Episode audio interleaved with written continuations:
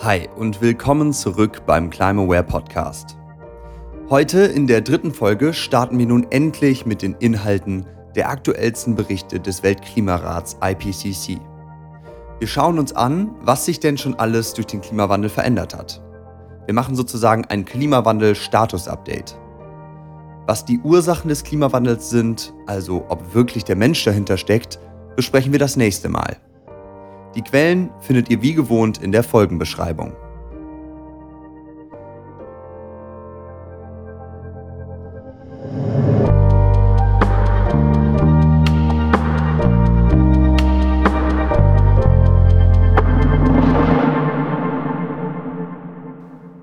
Wo stehen wir denn jetzt in unserem 5 Episoden 100 Minuten Klimawandelüberblick? Lasst uns noch mal kurz einen Rückblick machen. In Folge 1 haben wir besprochen, wie Treibhausgase Wärme im Erdsystem anstauen. Außerdem, dass es natürliche Schwankungen der Durchschnittstemperatur auf der Erde gibt. Dann ging es in Folge 2 mit der Klimageschichte unserer Erde weiter. Von vor Millionen von Jahren bis Mitte des 20. Jahrhunderts. Damals fanden immer mehr Wissenschaftler Hinweise dafür, dass es eine menschengemachte globale Erwärmung gibt. Um den weltweiten wissenschaftlichen Kenntnisstand über den Klimawandel zusammenzufassen, wurde dann der Weltklimarat IPCC von den Vereinten Nationen gegründet. Wir wissen nun, dass der IPCC als eine der verlässlichsten Quellen für die Fakten über den Klimawandel gilt. Das war also das ganze Hintergrundwissen aus den Folgen 1 und 2.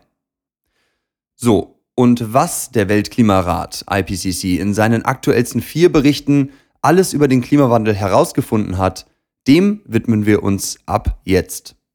Hier in Folge 3 stellen wir uns heute die Frage, was sind denn die bisherigen Klimaveränderungen, die man gemessen hat und schon heute sieht? Also, was ist der Status quo des Klimawandels?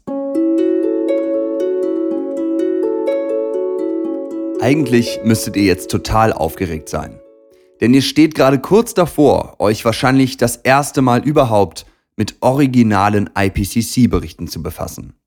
Diesen ominösen, super langen, komplizierten Wissenschaftswälzern, welche höchstens mal in der Tagesschau zitiert werden. Also, lasst uns die Reise in die Welt der Klimawissenschaft wagen. Stellt euch mal vor, ihr liegt auf einer Picknickdecke auf eurer sonnenbeschienenen Lieblingswiese im Schatten eines Baumes, der vor einem Teich steht und in dessen Krone ein Singvogel tirilliert. Als Beschäftigung habt ihr euch in einer großen Tasche die vier aktuellsten Berichte des IPCC mitgenommen. Klar, was man eben so macht an einem lauwarmen Nachmittag im Freien. Beim Auspacken fällt euch der dickste Band auf. Das ist der fünfte Sachstandsbericht von 2014, der sozusagen das aktuelle große Klimawandel-Hauptwerk des IPCC ist. Diese IPCC-Hauptwerke sind tatsächlich mit die aufwendigsten wissenschaftlichen Berichte der Welt an denen über 1000 Experten sieben Jahre lang arbeiten. Aber zurück zu unserem Wissenschaftspicknick. Daneben breitet ihr die anderen drei IPCC-Berichte aus. Das sind die Sonderberichte, die immer zu einem speziellen Thema geschrieben werden. Ihr habt euch die aktuellsten drei eingepackt, und zwar den von 2018 und die zwei Sonderberichte von 2019. So, und weil ihr verständlicherweise keine Lust habt, diese hunderte von Seiten hochwissenschaftlicher Lektüre unter einem Baum in der Sonne mühsam alleine durchzuarbeiten, könnt ihr euch jetzt zurücklehnen und mich, Gabriel, einfach erzählen lassen. Nochmal kurz, unsere Frage war, was sind die bisherigen Klimaveränderungen, die man schon heute sieht und gemessen hat?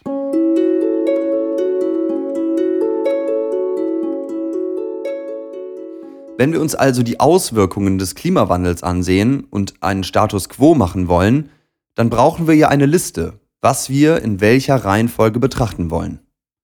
Ich schlage vor, wir orientieren uns am besten einfach an den Inhaltsverzeichnissen des IPCC selber. Der behandelt folgende Bereiche. Erstens die Atmosphäre. Zweitens die Schnee- und Eiswelten unseres Planeten. Drittens den Ozean und den Meeresspiegel und viertens alle Land- und Agrarflächen unserer Erde. Diese Liste gehen wir jetzt durch. Angefangen mit den gemessenen Veränderungen in unserer Atmosphäre. Das war der erste Punkt. Also all der Luft um uns herum und über uns. Erstmal starten wir mit einem direkten Zitat aus dem fünften Hauptwerk des IPCC. Die Erwärmung des Klimasystems ist eindeutig. Und viele der seit den 1950er Jahren beobachteten Veränderungen waren vorher über Jahrzehnte bis Jahrtausende nie aufgetreten. Jedes der letzten drei Jahrzehnte war an der Erdoberfläche sukzessive wärmer als alle vorangegangenen Jahrzehnte seit 1850. Zitat Ende. Das war also laut IPCC die wärmste 30-Jahresperiode der letzten 1400 Jahre. Die Erderwärmung ist also Fakt und hat 2017 etwa ein Grad gegenüber vorindustriellen Zeiten erreicht. Hier ein kurzer Fun fact für die sehr spitzfindigen unter euch. Die globale Erderwärmung wird immer gegenüber dem Zeitraum 1850 bis 1900 angegeben und als Kombination von global und über 30 Jahre gemittelten Luft- und Meerestemperaturen an der Erdoberfläche gemessen. Okay, zurück zum Wesentlichen. Es wird also global betrachtet im Durchschnitt immer wärmer. Dabei betont der IPCC aber zwei Punkte. Zum einen, dass die globale Durchschnittstemperatur erhebliche Schwankungen im Bereich von Jahren und wenigen Jahrzehnten aufweisen kann, was an natürlichen kurzzeitigen Variabilitäten liegt. Das heißt einfach nur, dass es in einzelnen Jahren mal Ausreißer von dem Erwärmungstrend geben kann, wie zum Beispiel Vulkanausbrüche. Deswegen wird ja die globale Erwärmung auch auf 30 Jahre gemittelt, wie wir vorhin im kurzen Fun Fact für Spitzfindige gehört haben. Und zum anderen wird betont, dass es große regionale Unterschiede der Temperaturerhöhung geben kann. Zum Beispiel hat sich die Luft am Nordpol während der letzten 20 Jahre mehr als doppelt so stark erwärmt wie im globalen Durchschnitt. Eigentlich war es das an dieser Stelle auch schon was es vom IPCC über unsere Atmosphäre zu hören gibt. Wir halten fest, es gibt einen globalen Erwärmungstrend, der uns bereits eine um ein Grad höhere Durchschnittstemperatur auf unserem Planeten eingebracht hat. So, jetzt mal kurz durchatmen. Und dann geht es zum nächsten Punkt auf unserer Liste. Den Klimaveränderungen in den Schnee- und Eiswelten, wo immerhin 10% der Weltbevölkerung leben, was man ja gar nicht denken würde. Das sind alle Regionen der Erde, wo es eisig kalt ist. Also am Nordpol, am Südpol und in hohen Bergregionen. Hier schauen wir uns vier Bereiche in den Schnee- und Eiswelten an. Erstens die riesigen Eisschilde auf unserer Erde. Das sind vor allem der dicke Eispanzer auf Grönland und das riesige Eisschild in der Antarktis, also dem Kontinent am Südpol. Zweitens das Eis, was auf dem Meer schwimmt, vor allem in der Arktis, also am Nordpol. Drittens, alles gefrorene Eis in Bergregionen, vor allem die Gletscher unserer Erde. Und viertens noch ein paar sonstige Punkte, wie Schneemengen und Permafrostböden. Was Permafrostböden heißt, erkläre ich später. Okay, tankt nochmal einen kräftigen Sonnenstrahl auf eurer Picknickdecke, denn jetzt wird es eisig. Wir fangen mit den Eisschilden in Grönland und am Südpol in der Antarktis an. Zum Einstieg bringe ich erstmal zwei direkte Zitate des IPCC. Während der letzten beiden Jahrzehnte haben die Eisschilde in Grönland und in der Antarktis an Masse verloren. Es ist äußerst wahrscheinlich, dass der rapide Masseverlust des grönländischen und antarktischen Eisschildes sich vom Beginn des 21. Jahrhunderts bis heute weiter beschleunigt hat. Zitat Ende. Dabei ist die alljährliche Sommerschmelze in Grönland zwei bis fünfmal so stark wie noch vor der Industrialisierung. Und auch am Südpol beschleunigt sich der Eismasseverlust und ist laut IPCC von rascher Ausdünnung des Eisschildes gekennzeichnet. Aber nicht nur an Land, auch auf dem Meer schmilzt das Eis, wie wir jetzt im zweiten Bereich sehen werden. Die Arktis, also die Region am Nordpol, besteht ja hauptsächlich aus einer gigantisch großen, schwimmenden, mehrere Meter dicken Eisfläche. Der IPCC sagt, dass dieses arktische Meereis am Nordpol kontinuierlich abnimmt. Die stärksten jährlichen Rückgänge, die immer im September stattfinden, wo es besonders warm ist da oben, immerhin knapp 13 Prozent pro Jahrzehnt, sind seit mindestens 1000 Jahren beispiellos. So, das waren die ersten zwei Bereiche zu Schnee- und Eiswelten. Widmen wir uns dem dritten Bereich, den Gletschern in den Bergregionen unserer Erde. Hier reicht eigentlich ein direktes Zitat des IPCC. Die Gletscher sind fast überall in der Welt weiter abgeschmolzen. Zitat Ende. Und nun zum vierten Punkt, mit dem wir den Überblick über die Klimaveränderungen in den Schnee- und Eiswelten auch schon abschließen werden. Dem Permafrost. Aber was heißt das überhaupt? Permafrostboden bedeutet einfach dauerhaft bis in tiefe Erdschichten gefrorener Boden. Also das ganze Jahr permanent Frost, Permafrost. Und wenn diese Permafrostböden schmelzen, verringert das die Stabilität von Bergen und außerdem natürlich von allen Gebäuden und Straßen, die man auf diesen eigentlich dauerhaft gefrorenen Boden gebaut hat. Eigentlich logisch, weil sich auf plötzlich matschigem Untergrund schlecht bauen lässt. Und diese Permafrostböden, die überall dort vorkommen, wo es ständig sehr, sehr kalt ist, haben laut IPCC in den letzten Jahrzehnten signifikant abgenommen. Zudem ist auch die Schneebedeckung in beinahe all diesen Regionen zurückgegangen. Was ja irgendwie auch logisch ist, wenn auch Eisschilde, Meereis, Gletscher und Permafrostböden abschmelzen. So, den Bereich Schnee- und Eiswelten hätten wir geschafft. Okay, lasst uns die bisher gehörten Klimaveränderungen mal kurz in zwei Stichpunkten zusammenfassen. Erstens, es gibt einen globalen Erwärmungstrend, der uns bereits eine um ein Grad höhere Durchschnittstemperatur auf unserem Planeten eingebracht hat. Dabei gibt es aber jährliche Schwankungen und regionale Unterschiede, die aber am globalen Trend nichts ändern.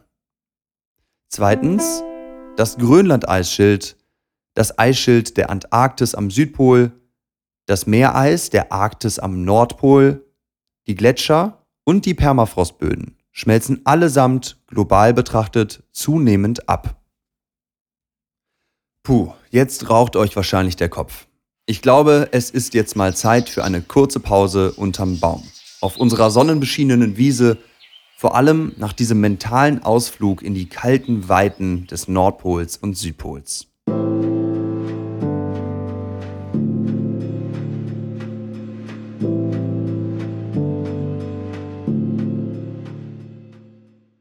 Okay, wo stehen wir in unserer Liste vom Anfang? Wir haben die Atmosphäre und die Schnee- und Eiswelten abgehakt.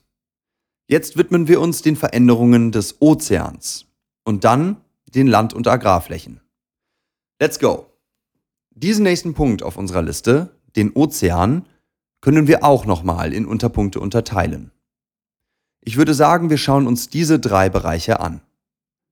Erstens die Wärmeaufnahme des Ozeans und marine Hitzewellen.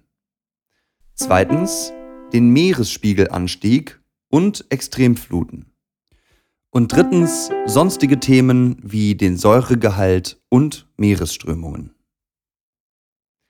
Fangen wir mit der Wärme im Ozean an. Das tut bestimmt gut nach den ganzen eisigen Betrachtungen eben. Wir haben ja vorhin gesehen, dass es einen klar messbaren globalen Erwärmungstrend gibt. Aber eben nicht nur in der Atmosphäre, also in der Luft, die ja bereits eine 1 Grad höhere Durchschnittstemperatur hat als noch vor der Industrialisierung, sondern auch im weltweiten Ozean. Klar. Die Wärme, die sich messbar seit vielen Jahrzehnten im Erdsystem angesammelt hat, ist nämlich zu über 90 Prozent vom Ozean aufgenommen worden. Moment, über 90 Prozent? Wie kann das denn sein? Müsste der Ozean dann nicht irgendwie gefühlte 20 Grad wärmer geworden sein? Nee, so einfach ist das leider nicht. weil Wasser eine viel höhere Wärmekapazität hat als Luft.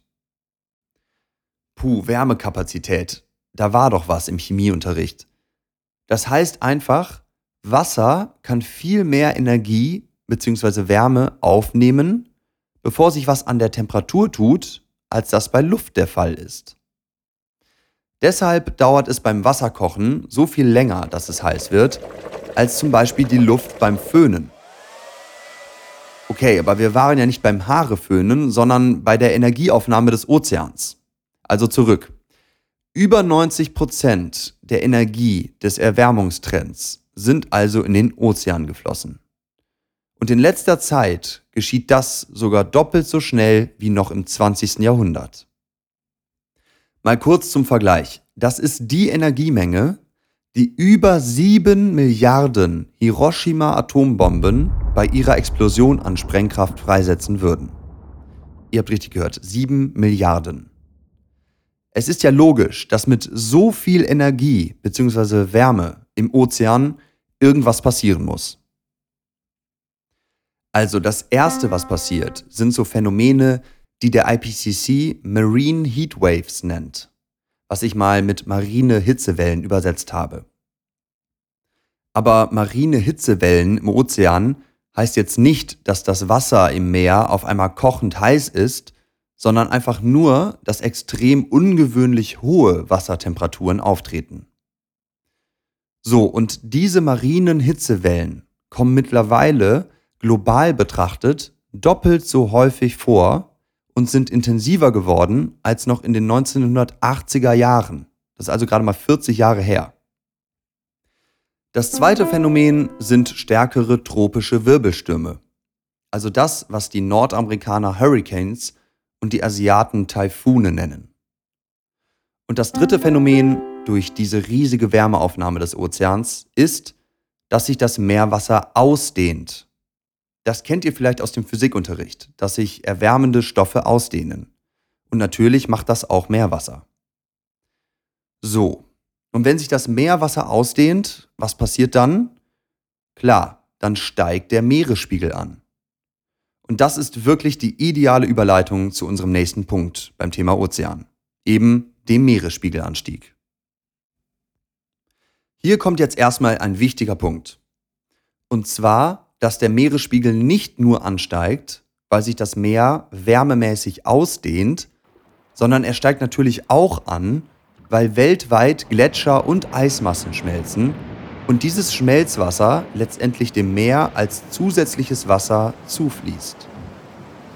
Dieses Schmelzwasser ist tatsächlich in letzter Zeit der Hauptgrund für den sich mittlerweile beschleunigenden Meeresspiegelanstieg. Also nochmal kurz die Gründe für den Meeresspiegelanstieg zusammengefasst. Der Meeresspiegel steigt einerseits, weil sich das Meerwasser aufgrund seiner direkten Erwärmung ausdehnt. Und andererseits steigt er, weil an Land Gletscher, Schnee und Eis abschmelzen und das Wasser über Flüsse in den Ozean fließt. Übrigens steigt der Meeresspiegel nicht, weil das schwimmende Meereis am Nordpol schmilzt. Ein randvolles Glas Wasser, in dem Eiswürfel schwimmen, läuft ja auch nicht über, wenn die Eiswürfel schmelzen. Probiert's mal aus, wenn ihr es nicht glaubt. Okay, wieso der Meeresspiegel steigt, haben wir jetzt verstanden. Aber wie hoch ist das Meer denn bis jetzt schon angestiegen? Diese Frage hat der IPCC im Jahr 2014 noch mit 19 Zentimetern beantwortet. Aber nun, im Jahr 2020, also sechs Jahre später, dürften wir schon locker über die 20 cm Marke gestiegen sein. Wobei hier laut IPCC auch regionale Abweichungen von bis zu 30 Prozent auftreten können. Die 20 cm Anstieg sind also nur ein globaler Durchschnitt.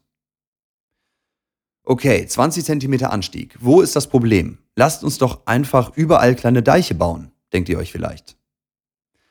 Ja, das, das wäre eine Option. Aber äh, es gibt diese tückischen Extremfluten, die exponentiell häufiger vorkommen, wenn der durchschnittliche Meeresspiegel ansteigt. Also je höher der Meeresspiegel ansteigt, desto häufiger treten Extremfluten auf. Okay, noch der letzte, dritte Punkt zum Thema Ozean. Dann haben wir es geschafft. Und ihr könnt euch mental zurück auf eure warme, trockene Lieblingswiese zurückziehen.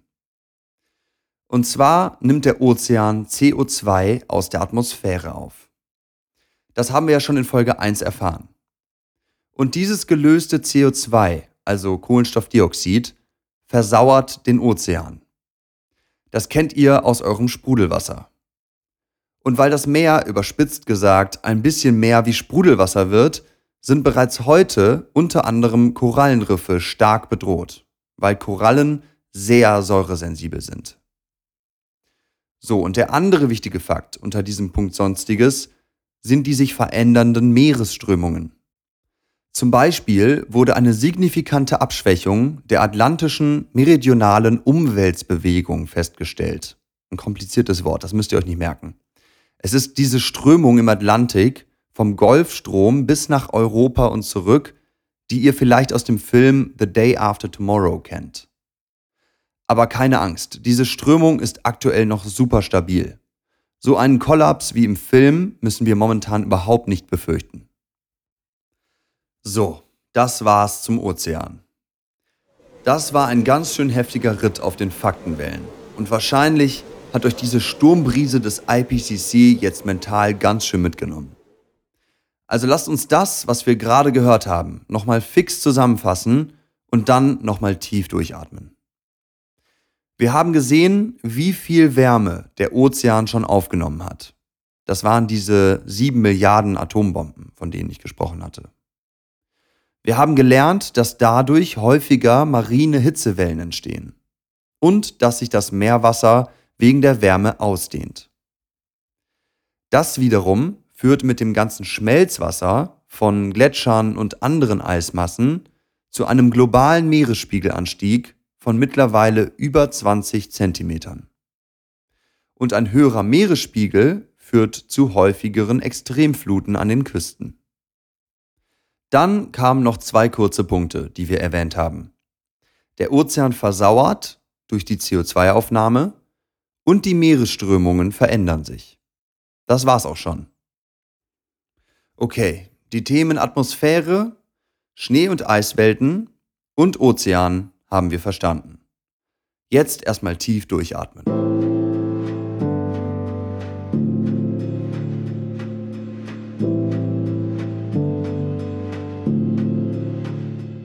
Den allerletzten Punkt auf unserer ursprünglichen Liste haben wir noch offen.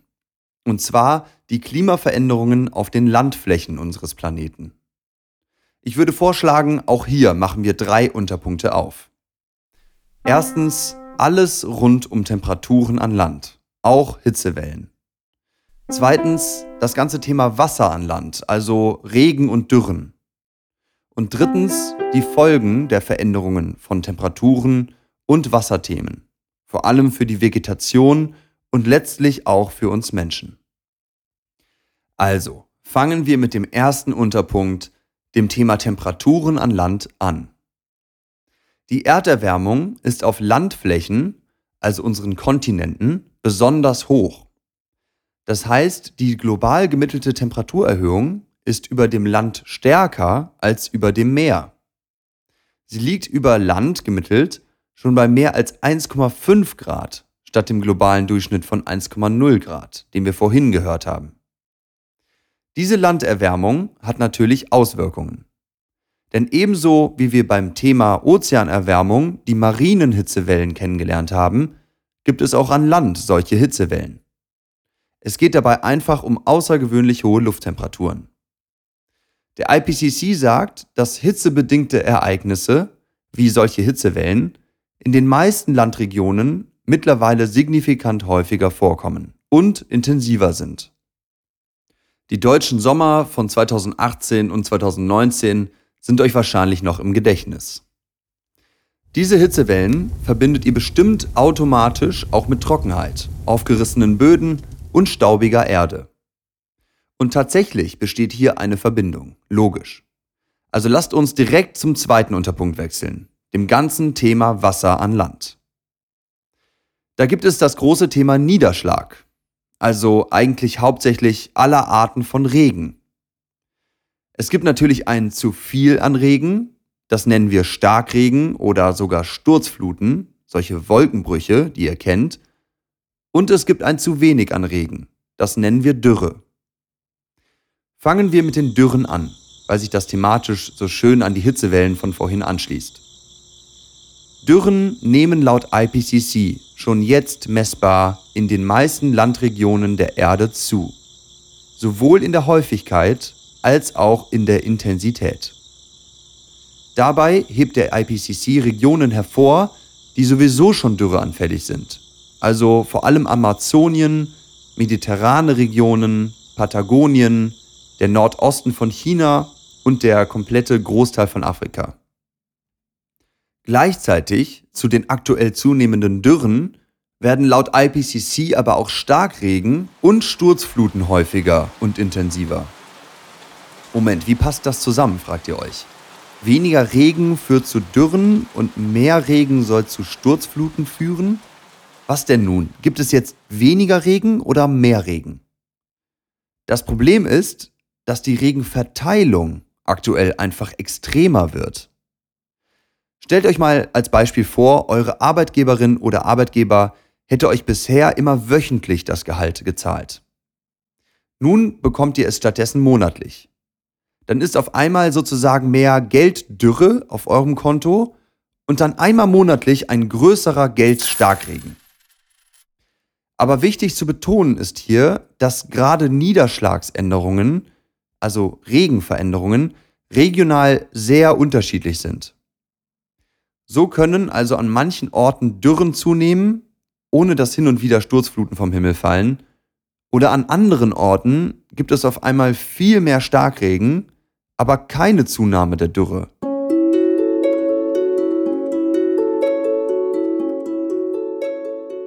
Also, ich finde, es ist Zeit für ein Zwischenresümee nach den ganzen Infos. Wo stehen wir? Wir haben gesehen, dass die Durchschnittstemperatur überm Land mehr zugenommen hat als im globalen Durchschnitt. Wir haben gelernt, dass daraus mehr Hitzewellen resultieren. Und wir haben verstanden, dass sowohl Dürren als auch Starkregen zugenommen haben. So, und das alles hat natürlich Auswirkungen auf Pflanzen, Tiere und letztendlich auch auf uns Menschen. Ich könnte jetzt ausführen, wie Wüstenbildung, Landverödung und Waldbrände zunehmen, könnte beschreiben, wie die Biodiversität abnimmt, unsere Nahrungsmittelproduktion leidet und so weiter. Die Effekte sind so vielzählig, dass wir sie hier in solch einer kurzen Podcast-Folge nicht alle besprechen können. Ich finde es wichtiger, die Ursachen für all die News in den Zeitungen und Nachrichten über Artensterben oder Fluten in Indien oder Trockenheit in Deutschland oder Waldbrände in Kalifornien und Australien wirklich zu verstehen. Und das sind die beiden Ursachen Temperatur und Wasser, beziehungsweise Hitzewellen, Dürren und Regenfluten. So, geschafft. Wir sind am Ende der Folge angelangt.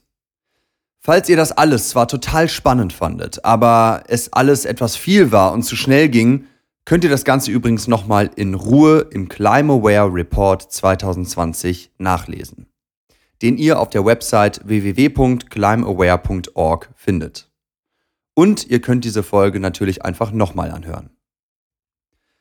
Trotzdem kann ich mir denken, wie ihr euch jetzt fühlt. Überwältigt von der Informationsflut und ein wenig sorgenvoll bei all den großen Veränderungen. Dann lasst uns das doch noch kurz vor dem Ende dieser Folge ändern. Wie soll ich mir das alles merken, fragt ihr euch. Ganz einfach. Ihr liegt ja auf der Decke eurer Lieblingswiese unter einem Baum und geht jetzt mit mir die vier zusammenfassenden Punkte einmal visuell Schritt für Schritt durch. Erstens. Globale Erwärmung. Dazu schaut ihr einfach in den Himmel über euch und stellt euch vor, wie die Temperatur der ganzen Luft um ein Grad wärmer geworden ist. Zweitens. Eismassen schmelzen. Ihr schaut auf einen Drink mit Eiswürfeln in eurer Hand und seht dabei zu, wie die vier Eiswürfel, einer aus Grönland, einer aus dem Nordpol, einer vom Südpol und einer vom Gletscher aus den Alpen, langsam schmelzen. Drittens. Der Meeresspiegel steigt. Der Teich gleich hinter dem Baum, unter dem ihr liegt, tritt plötzlich 20 Zentimeter über das Ufer, sodass das Wasser auf einmal eure Füße berührt. Und viertens, Hitze, Dürre und Regenfluten nehmen zu. Zuerst holt ihr einen Akkuföhn aus der Tasche und pustet euch eine Hitzewelle ins Gesicht, während der Baum vor Trockenheit die Blätter welk herunterhängen lässt. Doch dann braut sich am Horizont ein Wolkenbruch zusammen und ihr packt schnell eure Picknickdecke zusammen, um noch vor dem Sturzregen nach Hause zu laufen. Und wenn euch all diese Klimaveränderungen Sorgen bereiten, dann ist das ein Grund mehr, nun dabei zu bleiben. Denn in Folge 5 gehen wir die Lösungsstrategie des IPCC durch und lauschen in den kommenden Folgen den Lösungsideen von spannenden Persönlichkeiten. Die Lage ist hoffnungsvoll. Versprochen. Ich danke euch so sehr, dass ihr hier bei der dritten Folge des Climaware Podcast wieder dabei wart. Bitte gebt mir doch schnell eine Bewertung und lasst mir einen Kommentar da, wie euch diese Folge gefallen hat. Wenn ihr findet, dass die Fakten des IPCC in die Welt getragen werden sollten, dann teilt den Climaware Podcast gerne mit Freunden, Bekannten und eurer Familie. Ich garantiere euch, die kommende Folge 4 wird wirklich spannend, denn es wird um die Ursachen des Klimawandels und die Zukunftsprognosen gehen. Macht's gut und bis bald in Folge 4.